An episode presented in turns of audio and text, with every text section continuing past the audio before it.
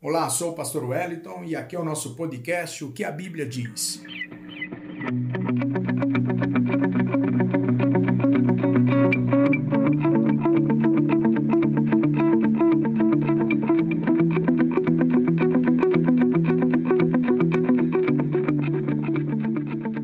Seguiremos com a nossa série Escatologia Bíblica. No nosso podcast de hoje, veremos posições interpretativas escatológicas visão geral do Apocalipse e a segunda vinda de Cristo. Dentro das posições interpretativas escatológicas, nós vamos encontrar posição pós-milenista. Esta posição interpretativa declara que a vinda de Cristo ocorrerá logo após o término do milênio.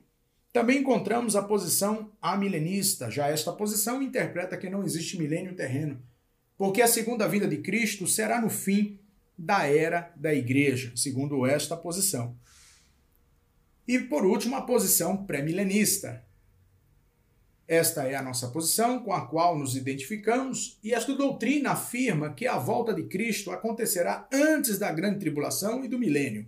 Entenda-se por milênio, mil anos, a sétima dispensação, onde os profetas predisseram que o Messias reinará, e este reinado será o reinado do céu na terra onde Satanás estará preso.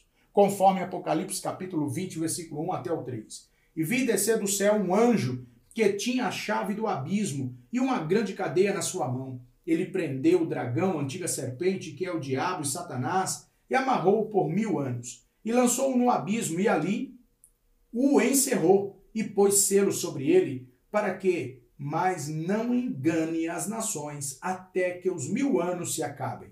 E logo depois, importa que esta ou este seja solto por um pouco de tempo.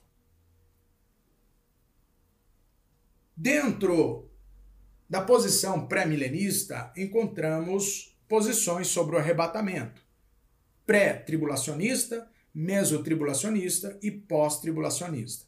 Pré-tribulacionista, com a qual nos identificamos, crê no arrebatamento da igreja que ocorrerá antes da grande tribulação. 1 Tessalonicenses capítulo 4 e versículo 17.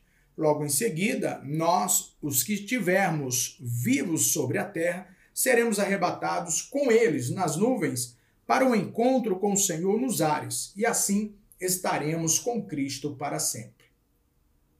Também existe a posição mesotribulacionista. Essa posição acredita que o arrebatamento da igreja ocorrerá no meio da grande tribulação. E também o arrebatamento pós-tribulacionista. Essa posição crê que o arrebatamento da igreja ocorrerá no término da grande tribulação. Fica para nós o que a Bíblia nos declara, conforme Apocalipse capítulo 3, que é uma promessa de Jesus feita à igreja de Filadélfia, e que Filadélfia, a igreja fiel, ela representa toda a cristandade em todos os tempos. Então, Apocalipse 3 e 10 nos diz: Porque guardaste a palavra da minha perseverança, também eu te guardarei da hora da provação que há de vir sobre todo o mundo, para experimentar os que habitam sobre a terra. Henry Clarence nos diz o seguinte: a palavra hora é usada para designar a hora da provação vindoura e indica um período. A extensão da provação é evidente que esta não é uma tribulação local, pois a hora há de vir sobre o mundo inteiro. E o propósito dessa hora de provação é dirigida a todos os habitantes da terra. Então nós temos agora a oportunidade de termos uma visão geral do Apocalipse. O livro de Apocalipse é o livro profético do Novo Testamento. Apocalipse, em grego, transliterado para Apocalipse, que significa revelação, como o próprio livro se auto-identifica em Apocalipse 1 e 1, Revelação aqui significa desvendar, descobrir, revelar. Por esta razão, podemos afirmar que Jesus traz revelações para a sua igreja sobre o fim dos tempos, como é típico dos livros proféticos. Apocalipse não foge à regra, portanto, está recheado de símbolos, visões e profecias, e o número 7 é o número profético que aponta para os soberanos propósitos de Deus. A data mais provável de Apocalipse é 95 e 96. Existem diversas linhas interpretativas de Apocalipse, como histórica, preterista, idealista e futurista. A histórica, que segue uma linha interpretativa que vai identificando a linha do tempo desde o primeiro século até os tempos modernos, mas negam a grande tribulação. Os preteristas creem que todas as profecias já se cumpriram o idealista, vem neste livro de Apocalipse apenas uma representação da grande guerra entre o bem e o mal. A linha interpretativa futurista, com a qual nos identificamos, se apresenta como a que leva mais a sério a segunda vinda de Cristo e os julgamentos, atentando para o que o próprio Senhor Jesus diz. Portanto, escreve sobre tudo o que tens visto, tanto os eventos que se referem ao presente, como aqueles que sucederão depois desses. Apocalipse capítulo 1, versículo 19. Por esta razão, esta é a que melhor se adequa às previsões apocalípticas do Antigo Testamento. O período de tempo da maior parte de seu cumprimento será após o arrebatamento da grande da igreja, perdão, durante os sete anos da grande tribulação e vai até a nova terra e os novos céus. Apocalipse capítulo 4 até o capítulo 22. Passemos agora à segunda vinda de Cristo. A segunda vinda de Cristo, ou a volta de Cristo, é a bendita esperança de toda a igreja, como nos afirma as Escrituras. Enquanto aguardamos a bendita esperança, o glorioso retorno de nosso grande Deus e Salvador Jesus Cristo. Tito, capítulo 2, versículo 13. No entanto, no período de Constantino, esta doutrina passou a ser rejeitada e depois abandonada. Graças a Deus pelo resgate desta doutrina neste último século. A segunda vinda de Cristo, dentro da escatologia bíblica, é mencionada mais de 300 vezes no Novo Testamento. A segunda vinda de Cristo é a mais mencionada pelos profetas do Antigo Testamento do que a primeira vinda. A segunda vinda de Cristo é dividida em duas fases, sendo a primeira fase da sua vinda nos ares, e é aqui que se aplica o termo rapazo, que significa rapto, apontando para a doutrina do arrebatamento. E a segunda fase é a fase da sua vinda em glória, onde todo olho verá, que é indicado pelo termo parousia, que significa presença. Parousia é utilizado pela maioria dos teólogos para se referir à segunda vinda de Cristo. E parousia é tudo que diz respeito aos acontecimentos proféticos que vão desde o arrebatamento até o seu epifaneia, que significa aparecimento ou manifestação em glória, pondo fim à grande tribulação e instaurando o milênio. Arrebatamento é a doutrina bíblica que tem como um dos seus pilares as declarações do apóstolo Paulo inspirado pelo Espírito Santo à igreja. 1 Tessalonicenses capítulo 4, versículo 16 e 17.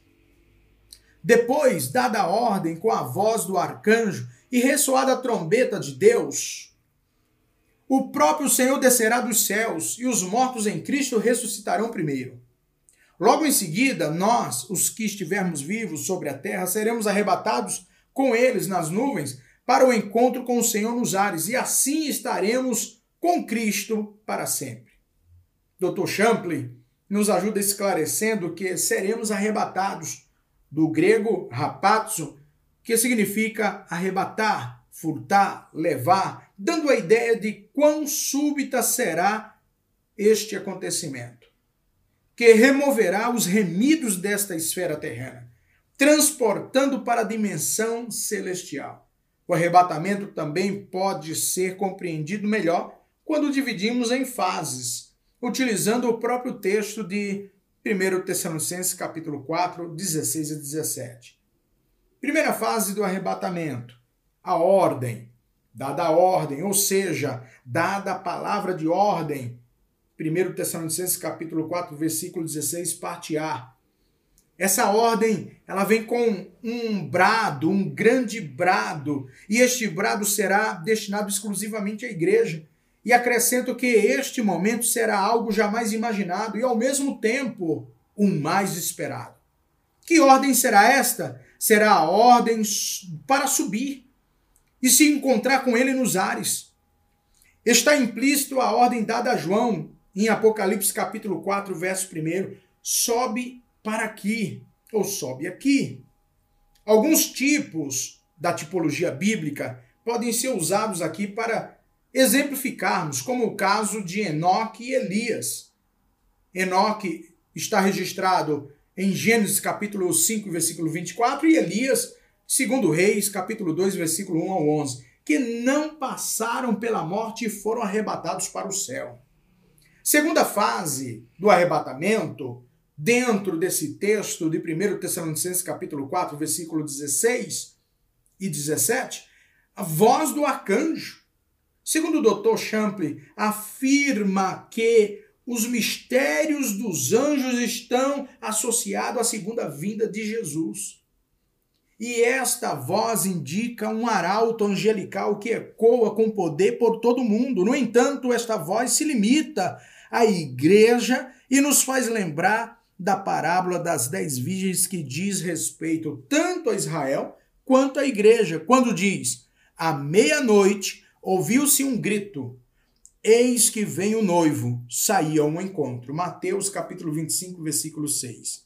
Diante da exaustão emocional, espiritual e até física dos fiéis em razão do estado espiritual tenebroso em que o mundo se encontrará por ocasião do arrebatamento da igreja, esta voz, este grito será um refrigério, um socorro e por isto que seremos arrebatados, raptados, sequestrados daquele momento mais tenebroso. Pois seremos livres deste mundo tenebroso na hora exata. A terceira fase do arrebatamento, dentro deste texto de 1 Tessalonicenses capítulo 4, versículo 16, seria ou é a trombeta de Deus o ressoar da trombeta de Deus. Ao som da trombeta de Deus. O doutor Schofield descobriu que o exército romano dava três toques de trombetas para levantar acampamento. Primeiro toque de trombeta romana soaria uma nota contínua por alguns momentos, significando desmontem as tendas, arrumem a bagagem, prepare os animais segundo toque de trombeta romana, era a ordem para tomar, ou perdão, formar as companhias e batalhões esperar o toque final.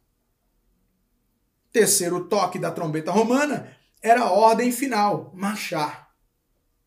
Dr. Sconfield argumenta: Paulo esteve entre os soldados romanos em vários lugares quando preso por causa do evangelho.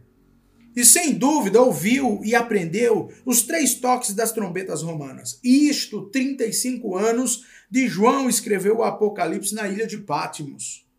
Ele inclui, ou conclui, perdão, que o apóstolo Paulo não se referia às sete trombetas do Apocalipse, e sim às três trombetas das legiões romanas. Agora nós estamos vivendo esta grande expectativa da volta do Senhor Jesus nos ares, o arrebatamento da igreja. Que possamos fervorosamente e com esperança dizer: Amém, Maranata, ora vem Senhor Jesus. Apocalipse, 22 e versículo 20. Encerramos aqui o podcast de hoje e se você gostou, compartilhe, divulgue, faça alguém ser abençoado com a palavra de Deus. Um grande abraço, até a próxima.